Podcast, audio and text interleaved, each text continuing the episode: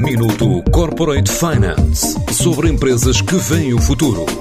Minuto Corporate Finance na TSF, à terça e à quinta-feira, antes da uma e das seis da tarde, com o apoio Moneris. Grupo Moneris, uma visão de 360 graus no apoio à gestão. www.moneris.pt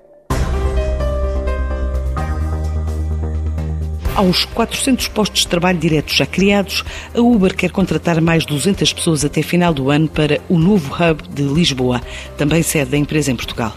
O projeto representa um investimento na ordem dos 90 milhões de euros, mas está a ser feito por fases, como explica Manuel Pina, o diretor-geral da empresa. A Uber escolheu Lisboa como sede para o seu novo hub tecnológico. A abertura deste hub reflete um investimento de 90 milhões. 60 milhões já foram investidos diretamente e 30 milhões serão investidos nos próximos 4 anos. Isto representa também a criação de novos postos de trabalho qualificado. Atualmente, já trabalham 400 colaboradores neste Uber Hub e até ao final do ano contamos contratar mais 200. Aqui vão estar baseadas não só as equipas de gestão diária das operações Uber e Uber Eats, mas também equipas especializadas em diversas áreas. Alguns exemplos destas equipas são, por exemplo, as equipas de detecção de fraude, de monitorização de qualidade, de investigação e de segurança. Mas existem também outras atividades que vamos fazer a partir deste hub.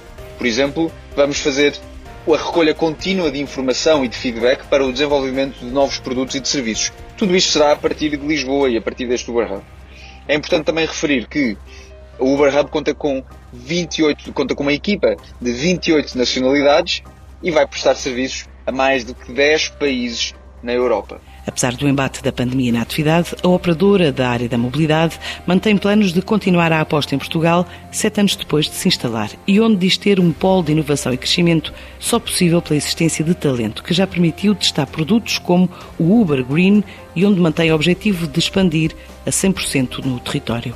É verdade que a pandemia atingiu de forma particularmente severa a indústria da mobilidade e a Uber, sendo um dos principais players no setor, acabou por ser bastante afetada mas também é verdade que estamos em grande recuperação, atingindo de resto níveis muito, muito próximos àqueles níveis de pré-pandemia.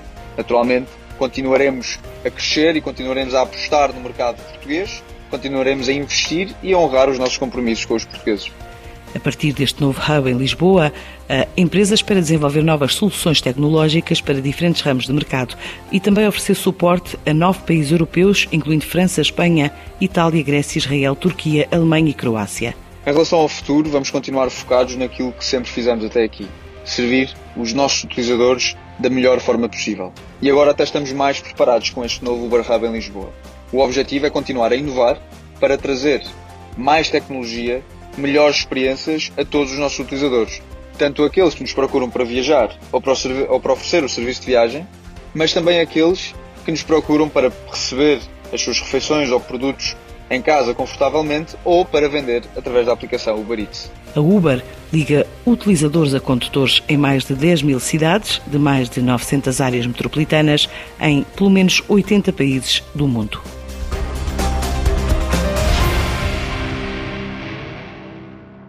Minuto Corporate Finance sobre empresas que veem o futuro. Minuto Corporate Finance na TSF, à terça e à quinta-feira, antes da uma e das seis da tarde, com o apoio Moneris.